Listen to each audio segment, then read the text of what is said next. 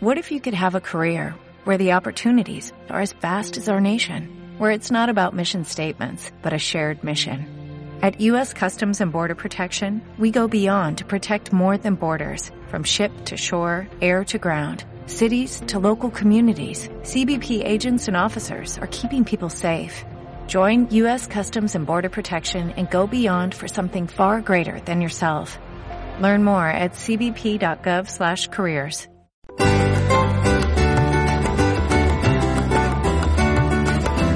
En clave de proyectos con Jordi Teixidó.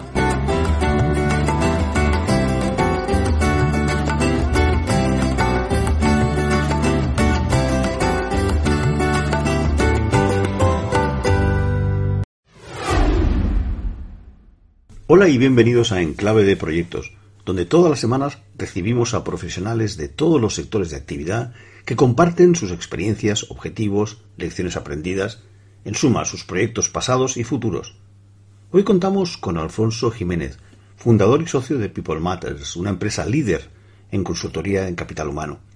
El tema central, los seniors y el futuro del trabajo. Y es que, con más de un millón de parados de más de 50 años de edad y al mismo tiempo con una prolongación de la expectativa de vida hasta los 80, España, y, no solo España, sino toda Europa, afronta un reto y al mismo tiempo una oportunidad con los llamados seniors, los mayores de 55 años.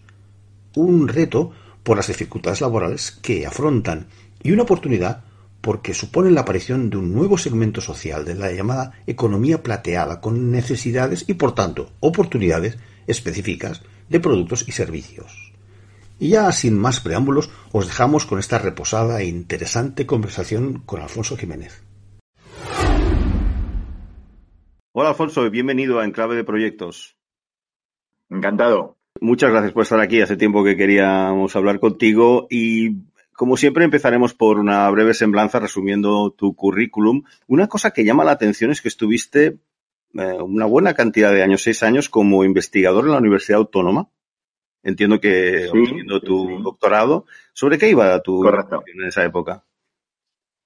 Bueno, yo entonces, eh, yo era, bueno, yo soy psicólogo, eh, de, de hecho, como anécdota te diré que fui el primer doctor en psicología, porque cuando yo estudié la carrera, hice la licenciatura, eh, psicología estaba dentro de, era una rama de filosofía y letras. Eh, y en, en, la, en la Universidad Autónoma, al menos. Y, luego ya se independizó la facultad, ¿eh? como facultad de psicología, eh, se crearon los títulos, etcétera, y hice el doctorado en el año 85.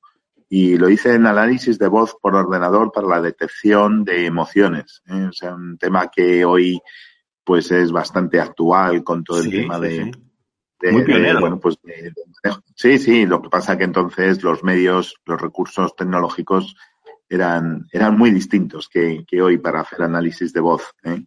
Luego, bueno, hiciste el salto a la empresa privada con Arthur Andersen, luego a Accenture, que es donde nos conocimos. Pero a mí yo creo que el, el, proyecto más importante, o al menos de los más importantes profesionales, fue la eh, fundar y lanzar esta empresa que sigue muy exitosa hasta hoy, que es People Matters, un nombre que a mí siempre me gustó. ¿eh? People Matters, la gente importa o asuntos de personas, es decir, es un, una marca bien buscada. Y ahora eres socio de honor. Y me llamó la atención ver que en tu currículum pones desde enero de 2020 que dijiste un paso atrás, esto que se están hablando tanto siempre del paso al lado, el paso atrás, y dices sí. de apoyar a tus socias, es decir, que la empresa está dirigida a mujeres. Sí, sí, totalmente. Eh, eh, yo este año voy a cumplir 62 eh, y ya desde hace un tiempo empezamos a estudiar cómo hacer la sucesión en la firma. Eh, es una firma de, para que lo ubiquemos, eh, dedicada a la consultoría de capital humano eh, y con 35 profesionales en España. Entonces, nació en el año 2003. en aquel momento yo era director general de Watson Wyatt para España. Watson Wyatt hoy como sabemos, bueno, pues ha tenido distintas fusiones a nivel global, una muy recientemente, hace muy pocas semanas, la última. ¿eh? eh primero se, en estos 16 años, primero se fusionó con Tawes Perrin, creando Tarwet eh, eh, Watson. Después se integraron con Willis, en Willis Towers Watson, y como decía recientemente, en, hace menos de un mes, fueron adquiridas por AON, y o fue adquirida por AON. Y bueno, nosotros decidimos, o yo decidí en aquel momento, emprender nuestro propio proyecto crear esa marca People Matters con ese doble sentido intencionado de, de, bueno pues de, la marca no y uh, pues en este momento como decía pues hemos alcanzado 3 millones de facturación. Debo decir que ya lo habíamos alcanzado antes de la crisis pero la crisis anterior pues nos pegó duro como a toda la industria no y, y perdimos parte de, de ese nivel luego ya lo hemos recuperado entonces estamos a niveles de facturación previa a la crisis, ¿no? Em, y bueno, pues cuando montas una firma con 45 años, lo que no estás pensando en ese momento es en la sucesión y cómo se va a hacer la salida de los socios, ¿no? Y hace ya un par de años empezamos a revisar nuestro marco jurídico mercantil, que lo teníamos inmaculado, lo teníamos tal como se había hecho a 16 años atrás, ¿no? Y um, hicimos algunos ajustes, pero cuando revisamos las mejores prácticas de mercado, vimos que las firmas serias de servicios profesionales todas tienen regulado la, sucesión de los socios, ¿no? Y nosotros no lo teníamos dicho. Entonces empezamos a ver cómo normalmente pues eh, se va creando pues un, un, un, una provisión, un fondo para cada socio para el día que le toca su salida. Nosotros no lo habíamos hecho y lo que sí habíamos hecho es ser muy conservadores desde el punto de vista financiero y eh, bueno, pues hemos eh, tirado de los propios recursos propios de la firma para poder hacer esta operación, ¿no? Esto se ha hecho mm, en el mes de febrero.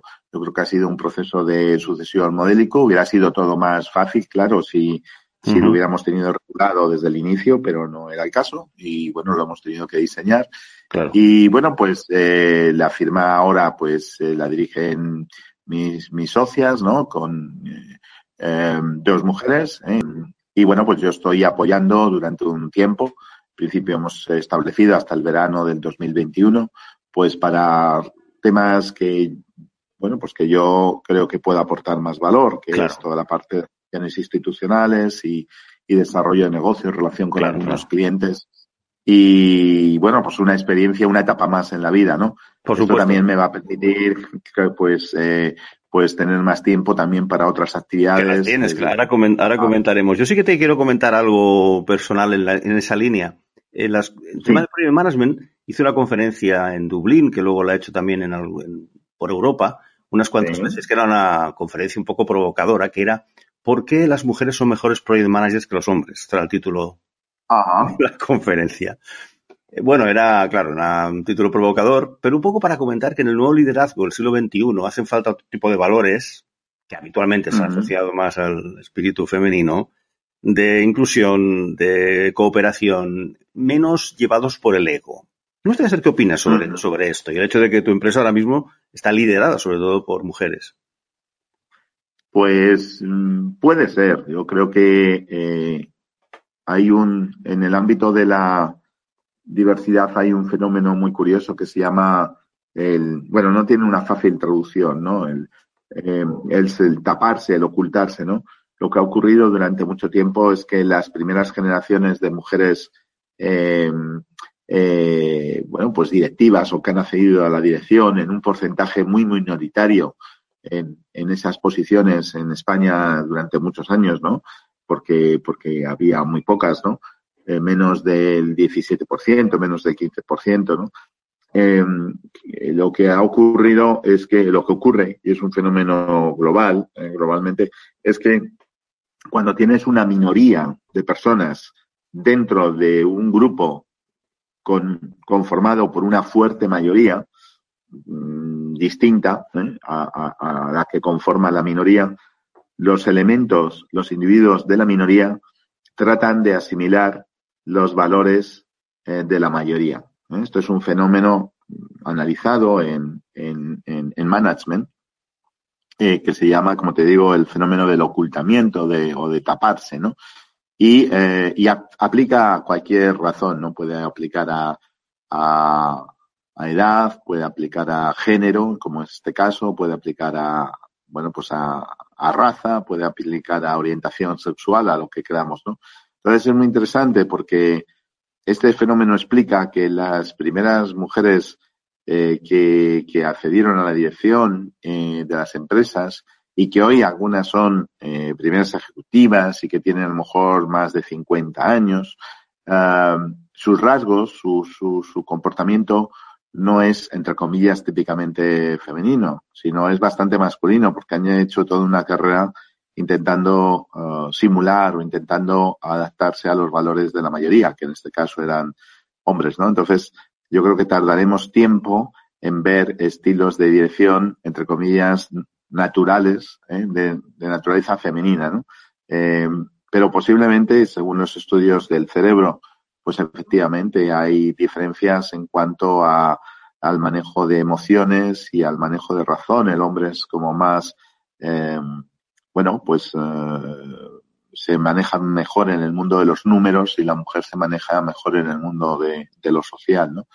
Eh, y esto, pues claro, en dirección de proyectos es muy importante porque en la dirección de un proyecto eh, tienes componentes eh, técnicos, llamémosle así, eh, financieros, de programación, secuencial, de tareas, etcétera, pero también hay, eh, es muy importante los aspectos sociales de la dirección de proyectos en dos ámbitos, en la relación con clientes, proveedores, con terceros, ¿no? Para uh -huh. involucrarles en un ecosistema para que las cosas salgan, ¿no?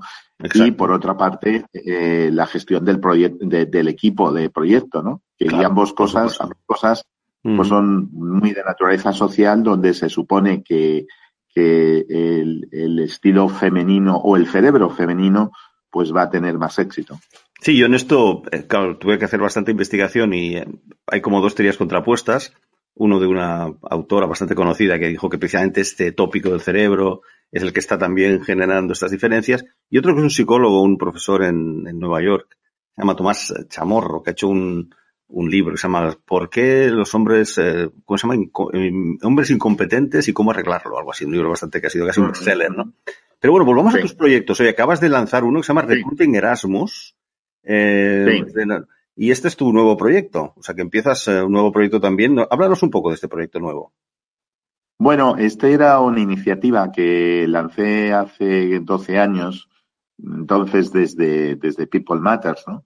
Um, que trata de dar respuesta a algunas compañías que eh, les cuesta o que eh, buscan pues eh, un talento diferencial en, en, entre la gente joven, ¿no? Cuando van a captar talento, pues dicen, oye, pues es que tengo muchos currículums, pero a veces empiezas a explorar y no tengo tanto talento, ¿no? No tengo tanta gente talentosa, ¿no? Entonces dijimos, oye, vamos a buscar alguna, algún rasgo, alguna variable que permita anticipar un perfil competencial plus, ¿no? Un, un superior, ¿no? Entonces, eh, descubrimos una investigación del año 2005 que demostraba que los jóvenes universitarios europeos que habían tenido la oportunidad de participar en programas de movilidad internacional, normalmente Erasmus, pero no tiene que ser solamente Erasmus, eh, es decir, los jóvenes que de manera temprana, pues en tercero de grado, por ejemplo, pues con 21 años, se van un, año, un curso académico a otro país, y, tienen que buscarse la vida y tienen que, bueno, pues adaptarse en términos de idiomas, de grupos, de entorno, etcétera. Eh, esa experiencia les genera una transformación eh, importante, les enseña cosas y entre esas cosas son todo competencias que luego son muy demandadas en el mercado de trabajo, como capacidad de comunicación, idiomas, visión general del mundo, interés por emanciparse, etcétera, ¿no? Entonces, eh, dijimos, oye, bueno, pues esto está muy bien, pero cómo es nuestro país respecto a, a, a, los alumnos internacionales. Entonces descubrimos que éramos el país líder a nivel global en cuanto a movilidades internacionales, ¿no?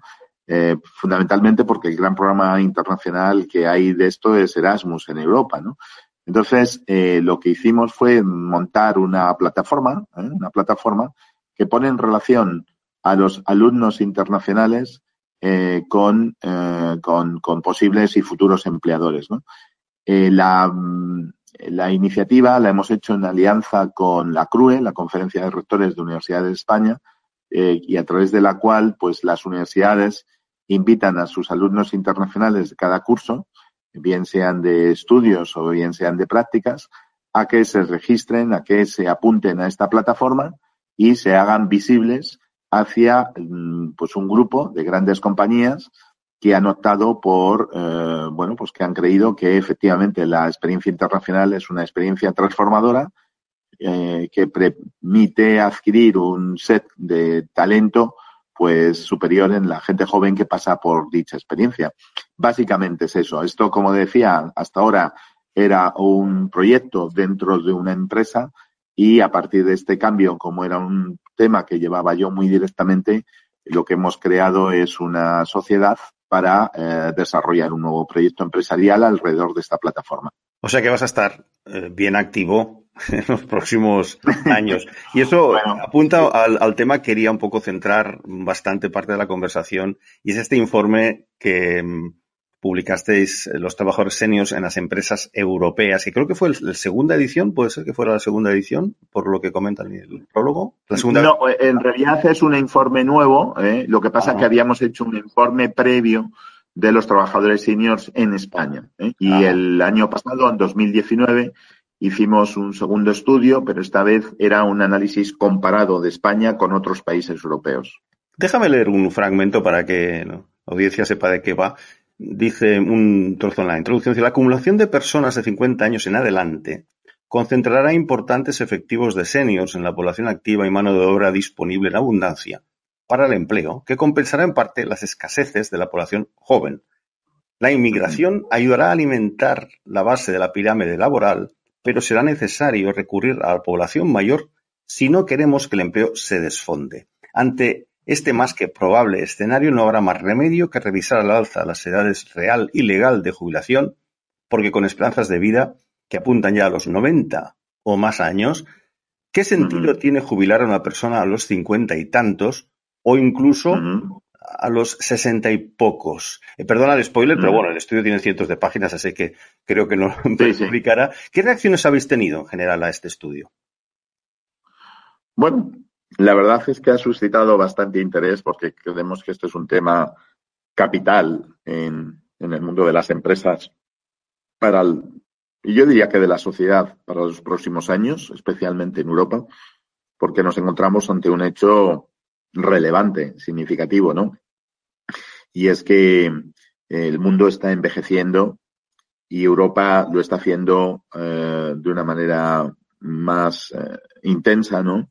y España especialmente también, ¿no? Estamos en un entorno de, progresión hacia el envejecimiento, ¿no? Y esto, el envejecimiento, pues tiene distintas implicaciones. Yo hablo de, de, tres implicaciones, ¿no? De tres implicaciones, que en realidad podríamos decir cuatro. Pero bueno, la primera es, eh, esto tiene un impacto macro, impacto para todos, ¿no? Eh, para asuntos llamémosle, de, políticos sociales, ¿no? Esto tiene un plato directo sobre el mantenimiento del estado de bienestar europeo, eh, porque va a suponer unos incrementos de costes importantes en materia de pensiones, en materia de sanidad, en materia de dependencia. Eh, eh, tiene más implicaciones macro, como configuración de ciudades, etcétera, etcétera. Pero en definitiva, el, el que un nuestra población envejezca de manera significativa, pues tiene sus impactos, ¿no? Esto a los, a los administradores públicos lo que le va a generar mucha eh, presión o mucho interés por eh, retrasar los momentos de, de, de, de, pagar esas prestaciones, ¿no? Entonces, lo que le interesa a las administraciones es que eh, el, las personas trabajen más años, les interesa también que lleguen sanos a, las edades avanzadas y, que sean lo más independientes posibles y menos dependientes, ¿no? Por lo tanto, está muy relacionado también con la salud, ¿no? Estos son los aspectos más macro, más políticos, más sociales, ¿no? Luego tiene un impacto más en, llamémosle, en el otro extremo, pues muy personal, ¿no? Y es que mm, el individuo, la persona, pues tiene que cambiar el chip respecto a lo que es la vida, ¿no? Y lo que es la duración de la vida, ¿no? Eh, y tenemos que asumir dos, dos hechos aquí, ¿no? El primero es que vamos a vivir más años, de media, ¿eh? El segundo es que eh, vamos a tener que trabajar más porque el acceso a esas prestaciones que comentábamos antes, pues es más, se va a dificultar, ¿no? Y por lo tanto, si queremos tener eh, unos niveles de renta razonables durante más tiempo, pues vamos a tener que trabajar más años. Y esto es un cambio individual, micro, pues muy importante, porque, eh, bueno, pues a los, eh, pues hace 15 años, por ejemplo, pues un directivo, un, un trabajador de muchas compañías, en muchos sectores, cuando llegaba a los 50 años ya empezaba a pensar en el momento del retiro, que se iba a producir en los siguientes mm, posiblemente cinco años. ¿no? Y, y, el tercero es el impacto que esto tiene para las empresas. Hemos hablado de impacto macro, impacto micro. Bueno, en el medio estaría el impacto de las empresas. Las empresas, yo creo que hay dos impactos, ¿no? Está el impacto eh, eh, de oportunidad de negocio y es que de repente hay un nicho que antes era muy estrecho, muy cortito, que eran los mayores y que de repente se ha convertido en el tramo de población con más efectivos. Y de repente, pues, eh, desde el lado del marketing y desde el lado, digamos, del diseño de productos y servicios, pues se han dado cuenta de que hay un mercado nuevo, enorme, y que además va a seguir creciendo de manera significativa en los próximos años, ¿no? Y esto está creando una, unas oportunidades de negocio que algunos llaman la senior economy, ¿no? La economía de los seniors. Entonces, plateada, eh, plateada le llaman así también. Plateada, sí, también, sí, sí, sí. Eh, la economía plateada, sí. De hecho, el primer congreso que se iba a celebrar en, en España, que se ha cancelado por el coronavirus, pues eh, se llamaba así, el primer congreso de economía plateada, ¿no? Bueno, eh, ya hay algunos libros sobre esta materia, ¿no? La revolución de las canas, de, de Antonio Huertas y Iñaki Ortega, y algún otro, ¿no? Y eh, también eh, Juan Carlos Alcaide acaba de publicar eh, una, una obra muy interesante, es un profesor de, del mundo más del marketing sobre estos temas, ¿no? Y luego hay otro espacio, eh, otro impacto en el mundo de la empresa, ¿eh? que sería que van a tener, que vamos a tener que aprender a gestionar equipos y personas eh, más mayores. Diversos, Entonces, en ese sentido también. Diversos no solo por género, sino vez por edad, ¿no? Claro, correcto, correcto. Es decir, de repente eh, vamos a tener un colectivo nuevo en la empresa que antes no estaba, que es el colectivo que va, pues pongamos entre los 55 y los 70 años, ¿no? Entonces ese colectivo que antes había desaparecido en, en nuestras plantillas, ¿eh? pues de repente pues, pues empieza a estar, ¿no? Y, y bueno, pues el libro va de eso, de, de, qué pasa con ese colectivo que nosotros hemos denominado talento senior, es decir, y que lo hemos definido como las personas que tienen más de 55 años y quieren y siguen activas en el mercado de trabajo, ¿no?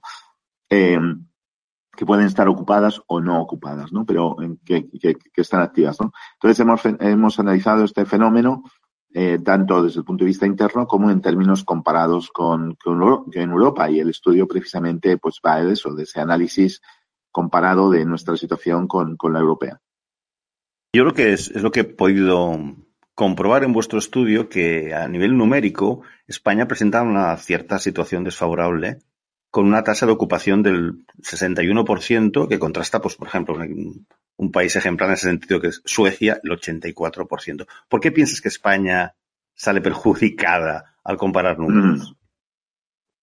Sí, eh, bueno, eh, a ver, nosotros eh, somos un, un, país muy, muy extremo en Europa, ¿no? Y, hemos pasado de un extremo a otro en estos ratios demográficos en muy pocos años, ¿no? Esa es nuestra principal característica. Nosotros eh, éramos un país, eh, pues, eh, pues, en los años 70, por ejemplo, eh, muy joven, tremendamente joven, mucho más joven que los países europeos, porque teníamos eh, una tasa de natalidad muy alta, ¿no?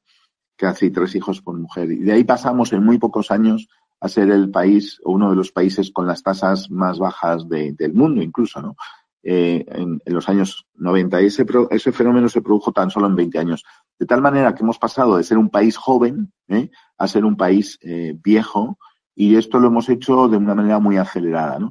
Eh, somos muy viejos o somos un país envejecido por dos razones. Primero, porque la esperanza de vida es muy, muy alta y segundo, porque eh, la tasa de natalidad es muy baja. Entonces, la suma de ambas cosas hace que la población haya ido envejeciendo todos los años de manera importante. Desde el punto de vista laboral, que comentábamos antes, ¿no? Eh, nuestra práctica, nuestro, si cogemos la, la, tasa de actividad, vamos a coger la masculina porque la, la mujer también en medio ha hecho el cambio de incorporación y, y, distorsiona el dato. Pero si cogemos la tasa masculina, que no ha variado en cuanto a su interés por trabajar, ¿no? Em, en este, en estos años, ¿no? Lo que vemos es que em, eh, el punto álgido, eh, es decir, cuando la tasa masculina eh, de actividad es más alta, es en el tramo que va entre los 40 y los 45 años. Es decir, hasta ese momento, hasta los 40 años, esa tasa va creciendo, especialmente a partir de los 25, 30 años, ¿no? Luego ya sigue creciendo eh, y el punto álgido ¿no? de, actividad masculina es entre los 40 y 45 años. ¿no? Eh, y luego empieza a descender. Primero muy poquito, son unas décimas. El tramo que va entre 45 y 50 ya es menor, ¿eh? pero muy poquito. Luego empieza a descender muy bruscamente, ¿no? Entre los 50-55, no digamos 55-60, 65-70, 60, eh, perdón, 60-65 y luego ya se convierte, tiende a, a, cero o casi cero a partir de los, de los 65 años. ¿no? Eh, eh, este es un fenómeno. ¿no? Eh, em, es de, un poco nuestro punto de partida. Y esto es así en España y en los países del sur de, de, de Europa, ¿no? Sin embargo, en los países de Centro Europa y de Europa del Norte, los países nórdicos y tal, su comportamiento respecto a, la vida o la extensión de la vida laboral ha sido muy distinta y, y las, el momento de retiro está mucho más próximo a lo que sería en el caso español las edades eh, legales de jubilación de 65, 67 años, ¿no? No se concibe que la gente pase a la inactividad antes de los 60 años, ¿no? Entonces, bueno, pues eh, teníamos, teníamos una práctica eh, de, de, de, salir antes del mercado de trabajo, que también es verdad que se está cambiando en estos momentos, pues eh, vemos que, por ejemplo, el tramo de población activa que más ha crecido en los últimos 10 años, con mucha diferencia, es el de los mayores de 65 años, ¿no? Y, y bueno, eh, también eh, lo, que, lo que ocurre es que los jóvenes, pues prácticamente se han perdido un 20% de jóvenes en los últimos 10 años. Es decir, son muchos estadios eh, llenos de jóvenes que se han perdido en tan solo 10 años. Aproximadamente casi coinciden las cifras entre los jóvenes que se han perdido y los mayores que, eh, que, que, que han llegado a, a nuestra población mm. eh, mayores de 55 años. ¿no? La población activa, eh, la población activa de seniors a partir de 55 años, pues ha crecido pues un 50% aproximadamente en los últimos 10 años. Qué barbaridad. Por tanto, este es un fenómeno que está aquí y, y va a pasar. Déjame comentar algo que me ha impactado. Sí, sí, ya, ha pasado, ya, ha pasado, ya ha pasado. ¿no? A nivel personal, mira, yo recuerdo mi padre falleció eh, de cáncer, de estos fulminantes, pero curiosamente fue jubilarse a los 65 y él moría a los 66. Y yo siempre, uh -huh. ya sé que no se puede, ¿no? Porque científicamente no es... Eh, pero me, me, afectó mucho el decir, qué, qué, curioso que ha sido jubilarse y, y siempre pensé que había tenido un impacto. El cambio de actividad, el cambio de rutina, le había afectado enormemente. Y querría leer otro fragmento que comentáis aquí. Dice, no se escalona la salida con reducciones de tiempo que habitualmente están relacionadas con una mayor prolongación de la actividad. Aquí la cultura dominante, comentáis en el estudio, está en el todo o nada, que tanta frustración produce en gente que pasa prácticamente de infinito a cero en 24 uh, horas. Una estrategia que uh -huh. podría favorecer, y de hecho favorece en muchos casos, la salida paulatina hacia el retiro. Así que habláis uh -huh. del, del concepto retiro paulatino. O sea que una medida, quizás, Alfonso, no sé, sería esta, el decir, bueno, en vez de, jubilación absoluta, pues un tiempo parcial o una reducción de jornada, pero que esa persona siga acudiendo al trabajo, actuando como mentor, como formador, incluso como director de proyectos, pero con una con un rol distinto, pero no aquello a tu casa, ¿no? Va por ahí, creo, vuestra propuesta, ¿no? Sí, sin duda. Eh, si analizamos, eh, bueno, los demógrafos han analizado las zonas del planeta eh, más longevas, ¿no? Y, y que llaman las zonas azules, ¿no? Que están, bueno, repartidas por distintas partes del mundo, en Japón, en distintos sitios, ¿no? Y han dicho, bueno, ¿qué tienen de común estas zonas para que la gente, para que sean las zonas del planeta donde la gente vive más años, ¿no? Y una de las cosas que, bueno, hay varios, han llegado a varias conclusiones, ¿no? Pero una de ellas es eh, lo que han denominado el tener un propósito, es decir, el tener un sentido para levantarte y para hacer cosas, ¿no? Sentirte útil. ¿eh? El ser humano, cuando deja de sentirse útil, empieza a morir. ¿eh? es muy importante que, que sintamos que, que, bueno, que somos todavía útiles que tenemos un propósito y que estamos aquí para hacer algo, para hacer algo por los demás, para hacer algo por la sociedad, para hacer algo por nuestras familias, por, claro, cuando eh, la, persona empieza que sus hijos ya no son esa razón porque ya bueno tienen su vida, cuando ya no tienes trabajo, pues empiezas a tener menos ganas para, para vivir, ¿no? Tiene menos, la vida tiene menos sentido, ¿no? Entonces, realmente el trabajo es un, eh, es un factor que, que, ayuda a tener propósito, ¿no? Eh, por ejemplo, en Japón tienen una práctica y es que los mayores, de manera voluntaria, eh, los mayores, muy mayores, las empresas tienen programas tipo beca para que sigan yendo a trabajar o para que trabajen en, tareas muy puntuales y, de manera muy parcial, muy parcial, pero que de alguna manera les dé sentido a tenerse que levantar e ir a un sitio para hacer algo útil para la sociedad, para los demás, para la creación de riqueza, etcétera, ¿no? Entonces, em, el modelo que teníamos nosotros efectivamente era em, eh, eh, pues pasar del todo a la nada ¿eh? en cuanto a trabajo, ¿no?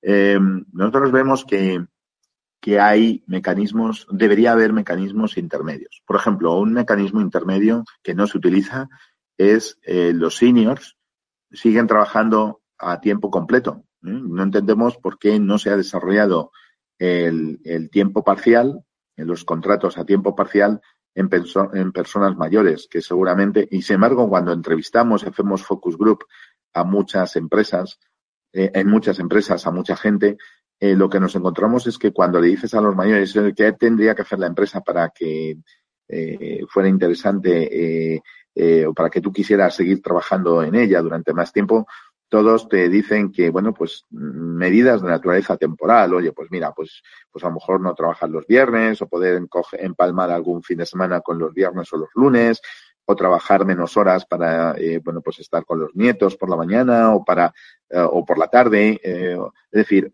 tiene mucho que ver con el tiempo, con, con, con medidas de tiempo, con, con, medidas de flexibilidad en el tiempo, ¿no? Entonces, bueno, ya cuando se es todavía trabajador, cuando todavía se tiene una relación con la empresa, ahí se, se podría, se podrían hacer cosas. El noventa y tantos por ciento de los seniors que siguen trabajando en las empresas lo hacen a tiempo completo, es decir, lo hacen con el mismo contrato que han tenido durante su vida. No, la empresa no eh, ajusta eh, o no se llega a ajustar los, los horarios eh, a la gente mayor y con, con, una reducción salarial correspondiente, ¿no?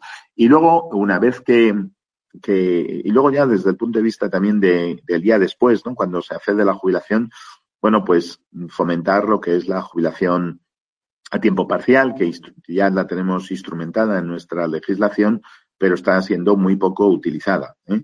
Y bueno, pues la Yo no sabía que existía, no sabía que existía la jubilación a tiempo parcial. De verdad, primera, primera noticia realmente. O sea, existe la jubilación parcial en la cual, pues la persona, eh, el trabajador, eh, ya eh, empieza a cobrar eh, pues una parte de la pensión, no, no, ya no cotiza, pero, eh, pero es compatible recibir pensión con, actividad, con, con ingresos derivados del trabajo, ¿no?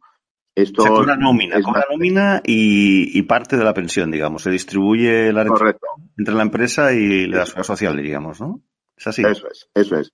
O bien, sí, sí, correcto. O bien cobra nómina o bien eh, es muy más extendido en la figura de trabajadores autónomos, ¿no? Ahí hay otro fenómeno muy interesante que se, que se está dando en estos momentos, ¿no?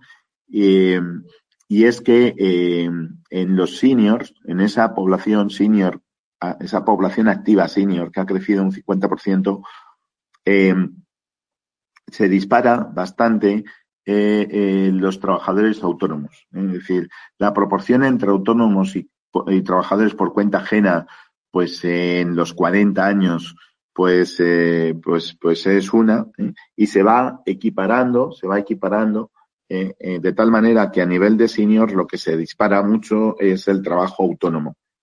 ¿Qué es lo que está escondiendo ese fenómeno? Es muy interesante. Es que mm, los nuevos prejubilados, que ya no eh, tienen las condiciones económicas de los antiguos prejubilados en nuestro país, ¿no? Eh, que eran muy buenas, muy beneficiosas ¿no? para el empleado. Eh, llega un momento que, bueno, pues a lo mejor pasan dos años y, esa persona con 53 años pues está, bueno, pues aburrida. Durante ese tiempo ha estado cobrando el paro y ha estado cotizando el paro eh, su seguridad social, tal, pero claro, todavía le quedan muchos años para la jubilación real, ¿no? Entonces, em, pues esas personas, hay, hay un porcentaje de esas personas, hay algunas que por salud no trabajan, hay otras que, o que no van a volver a trabajar, hay otras que, bueno, pues han descubierto el golf, han descubierto los paseos con el perro o con, o el cuidado de sus nietos, etcétera. Pero luego hay un porcentaje que quieren volver a trabajar. Y claro, ¿qué ocurre?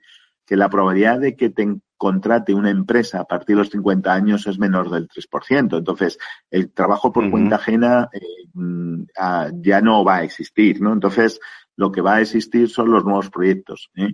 que pueden ser, en algunos casos, de naturaleza empresarial o la mayoría de los casos son proyectos de autoempleo. Es decir, volver a hacer cosas eh, con contratos mercantiles para otras empresas, em, eh, bueno, pues haciendo un poco tu, tu proyecto vital, ¿no?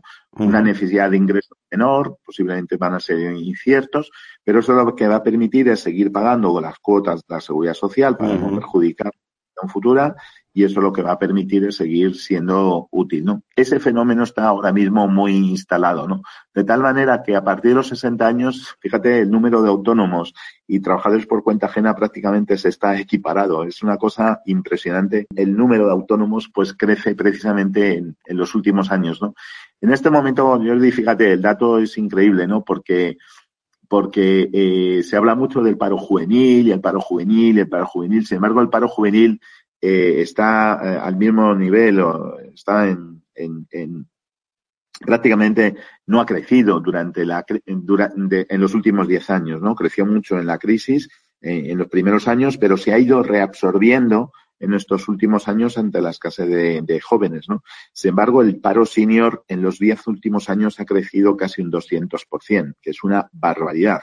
Entonces, tenemos ahora mismo, tenemos medio millón de personas con más de 65 años, perdón, de 55 años en paro y tenemos más de un millón de personas en nuestro país de más de 50 años que están en situación de paro. Es decir, el paro senior eh, es, es eh, gravísimo. Va a, ser, va a ser altísimo. Y esto también lo que va a alimentar son medidas públicas de incentivo, eh, primero de penalización de que se produzca este paro senior y segundo de incentivo para que las, bueno, pues las empresas contraten, lo cual va a ser complicado, pero sobre todo yo creo que sí va a haber también, eh, son oportunidades de, pues tanto de emprendimiento como de, digamos, de, de, trabajo autónomo, ¿no? Sobre todo. No sé si en esa línea conoces mm, una empresa, es decir, bueno, se hizo un documental y todo, que se llama Pensioners Incorporated, es una empresa, eh, se llama Bit Needle, en, cerca de Boston, donde la media de edad es 74 años. 35 eh, personas eh, hacen agujas de precisión para laboratorio y, bueno, el documental es impresionante, con personas de 90 años trabajando y, bueno, mm, es un poco, pues, obviamente la excepción, que, confirma, que confirma la regla. Hemos de ir dejándolo aquí, Alfonso. Me gustaría, antes que nada, bueno, para nuestros oyentes, dirigirles hacia donde pueden ampliar toda esta información. Entiendo que en vuestra web, en peoplematters.com, eh, pueden encontrar estudios en ese sentido, ¿verdad? Sin ninguna duda. En nuestra web, en la parte de, en la sección de, de biblioteca tenemos abierta y eh, pues un montón de, de artículos que se pueden hacer. Tenemos un buscador, entonces si, buscamos por envejecimiento, aging, pues encontramos un montón de literatura y también recomiendo eh, el Observatorio de Demografía y Diversidad Generacional del Instituto de Empresa, que es con quien hemos hecho este último trabajo y ahí también hay unas fuentes documentales muy importantes. Eh, instituto que, observatorio que lidera eh, Rafael Puyol y Celia de Anca y, en, y también es para documentación sobre esta materia yo diría que que son las, las fuentes mejores que, tenemos en España en este momento. Antes, antes de despedir, quería preguntarte, en vuestro estudio, en vuestra investigación, ¿podrías destacar un caso de alguna empresa española que dijeras, mira, este ejemplo es, eh, digamos, exportable a otras, eh, como de integración de profesionales senior, algo que podrían hacer las empresas o los empresarios que nos escuchen o directivos que digan, bueno, pues puedo hacer este proyecto en mi empresa de cara a trabajadores senior? Algo que te ha llamado la atención y dices, mira, esto es una buena práctica, digamos. Cualquiera, puede ser también internacional, si te parece. Sí, pues mira, internacional y además es bastante pública y se ha publicado un artículo en, Harvard eh, Review. Eh, eh, es el caso de, de BMW que, que hicieron con trabajadores de las de las fábricas de, producción, ¿no? Eh, en las cuadrillas, en los turnos, tenían eh, primas por productividad, ¿no? Y se produjo un, detectaron que había un problema y es que cuando en un turno, en una cuadrilla, pues se tocaba una persona mayor, pues los demás eh, se sentían incómodos porque pensaban que iban a reducir su productividad, ¿no? Y había un prejuicio ¿no? hacia los mayores por parte de sus compañeros por este fenómeno, ¿no? hacia los, hacia los compañeros mayores. ¿no? Entonces, eh, hicieron un experimento muy interesante, cogieron una de las fábricas en Alemania eh, y que fue la de la de la, palancas de, cambio, ¿no? Y em, hicieron, eh, la pusieron solamente con, con trabajadores seniors, ¿no? Con mayores. Y hicieron eh, tres cosas nada más, muy, muy sencillitas, ¿no? La primera fue eh, turnos de parada más, mm, más frecuentes, ¿no?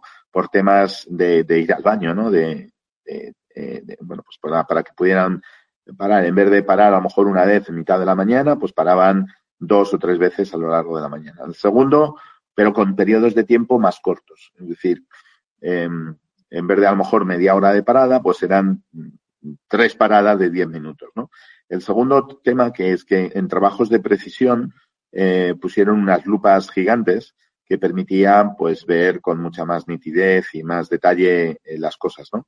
Por el tema de presbicia a partir de los cincuenta y tantos años, ¿no? Y, el tercero de las cosas que hicieron fue cambiar los suelos y poner suelos eh, que se resbalasen menos en un entorno pues fabril, ¿no?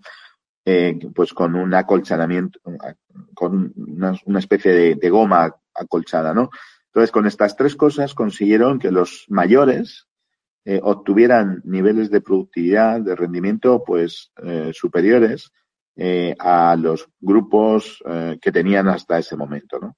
Con este dato lo que demostraron es que si, si quieres mantener o trabajar con gente mayor y tienes que hacer algunos ajustes, pero puedes em, incluso mejorar la productividad. Es decir, no necesariamente el, el trabajador senior es un, trabajo eh, un trabajador más improductivo, sino que si le pones el contexto adecuado, pues, eh, pues puedes obtener eh, y que si se quiere se puede. Es decir, que, que la cuestión es dedicarle tiempo, eh, análisis y, y, estar muy convencido. Este caso de, de BMW está publicado en Harvard, como decía, pero además la CNCB, bueno, una cadena norteamericana, eh, hizo un programa, eh, un, reportaje sobre el caso. Y de hecho está en YouTube que se puede ver, entra mucho por los ojos todo esto que estoy contando y es muy, muy curioso. Y es, CNBC como veis, o CNBC puede ser, o CNN, ¿no? CNBC o CNN. Me parece que es CBNS o algo así, CBNS, ah, pero no sé. Bueno, pero vamos, que se pone eh, Aging Workforce, eh, BMW Case o algo así, en Google seguro que aparece en YouTube, en el propio YouTube. Muy bien. Bueno, Alfonso, ha sido eh, interesantísimo y los temas que, que has discutido y que has presentado son, yo diría que prioridad número uno en, en el futuro del trabajo eh, para España y para, para el mundo, para un mundo cada vez más global. De nuevo, muchísimas gracias. Y gracias por estar con nosotros hoy. No, gracias a ti. Y hasta aquí la entrevista con Alfonso Jiménez. Si quieres obtener los enlaces a los que hace referencia a la conversación, puedes acudir a enclavedeproyectos.com. Todo seguido, enclavedeproyectos.com. Y ahí además puedes dejar tus comentarios y, por supuesto, contactarnos. Eso es todo. Soy Jordi Teixidó y te espero la semana que viene con un nuevo invitado aquí, en Clave de Proyectos.